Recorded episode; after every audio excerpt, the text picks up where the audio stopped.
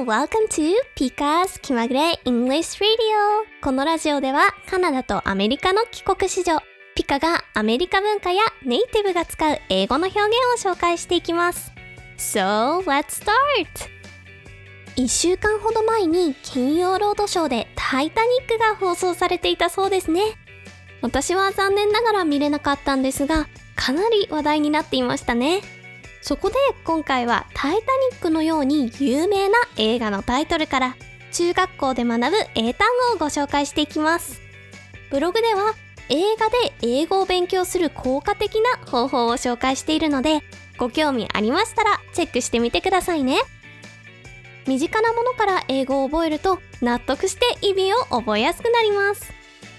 No.1 Back to the Future 金曜ロードショーでも時々やっている Back to the Future 放題 Back to the Future は有名な作品ですね。主人公のマーリーが友人の博士ドクのタイムマシンで過去に戻ってしまいます。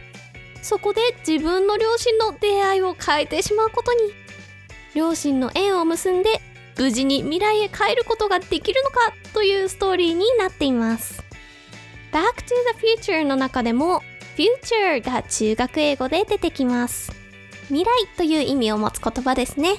Go back to ほにゃららでほにゃららに戻るという意味になるので、この映画は未来に戻るという意味になります。実際に主人公は未来に戻るために奮闘する映画なので、ぴったりのタイトルですね。No.2 Home Alone ホームアローンはクリスマスの時期にテレビでも放送されてますね。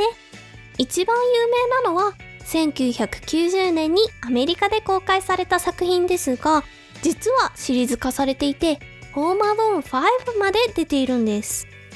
アローンが中学英語で一人という意味になります。映画のタイトル、ホームアローンは家を示すホームと一人を示す alone が組み合わさっています。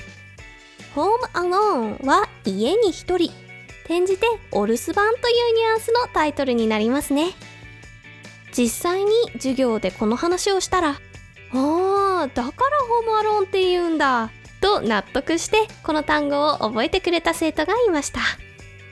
No.3 Star Wars スター・ウォーズも聞いたことはない人なんていないんじゃないかと思えるくらい有名な映画ですね。この長きにわたる映画シリーズは銀河における戦いのお話です。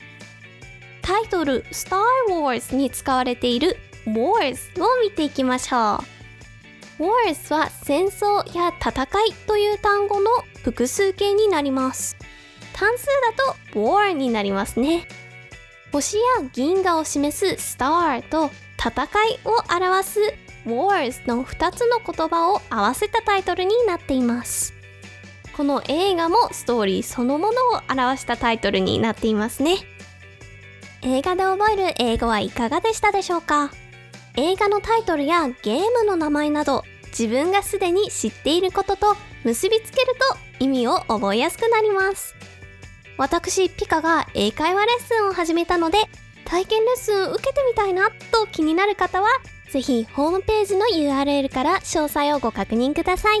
So thank you for listening. See you soon!